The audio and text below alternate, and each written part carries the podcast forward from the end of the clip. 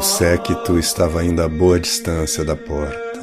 A rua descia um pouco até lá. A porta era uma construção extensa e fortificada.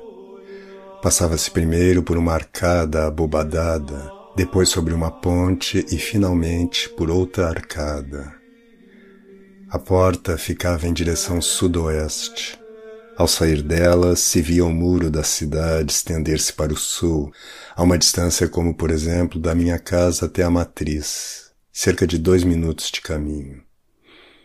Depois virava a uma boa distância para o oeste e voltava novamente à direção do sul, fazendo a volta do Monte Sião.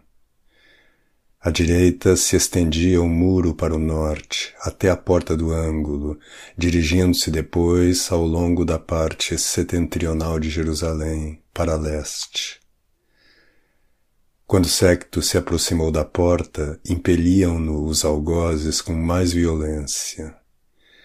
Justamente diante da porta havia no caminho desigual e arruinado uma grande poça. Os algozes arrastavam Jesus para frente, apertavam-se uns aos outros. Simão Sirineu procurou passar ao lado da poça, pelo caminho mais cômodo. Com isso deslocou-se a cruz, e Jesus caiu pela quarta vez sob a cruz, e tão duramente no meio do lodaçal, que Simão quase não pôde segurar a cruz. Jesus clamou em voz fina, fraca e contudo alto. Ai de ti, ai de ti, Jerusalém, quanto te tenho amado, como uma galinha que esconde os pintinhos sob as asas, assim queria reunir os teus filhos, e tu me arrastas tão cruelmente para fora das tuas portas.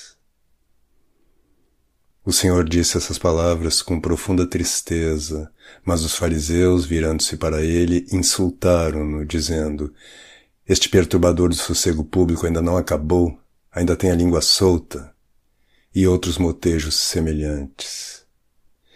Espancaram e empurraram Jesus, arrastando-o para fora do lodaçal para o levantar. Simão Sirineu ficou tão indignado com as crueldades dos algozes que gritou: Se não acabardes com essa infâmia, jogarei a cruz no chão e não a carregarei mais, mesmo que me mateis também. Logo depois de passar a porta, separa-se da estrada do lado direito um caminho estreito e áspero que, dirigindo-se para o norte, conduz em poucos minutos ao Monte Calvário. A estrada grande ramifica-se a pouca distância dali em três direções. À esquerda para sudoeste, pelo Vale Gihon, em direção a Belém. Para oeste, em direção a Emaús e Jope, e para noroeste, rodeando o Monte Calvário, em direção à porta angular, que conduz a Betur. Olhando da porta pela qual Jesus saiu à esquerda para sudoeste, pode-se ver a porta de Belém. Essas duas portas são, entre as portas de Jerusalém, as menos distantes.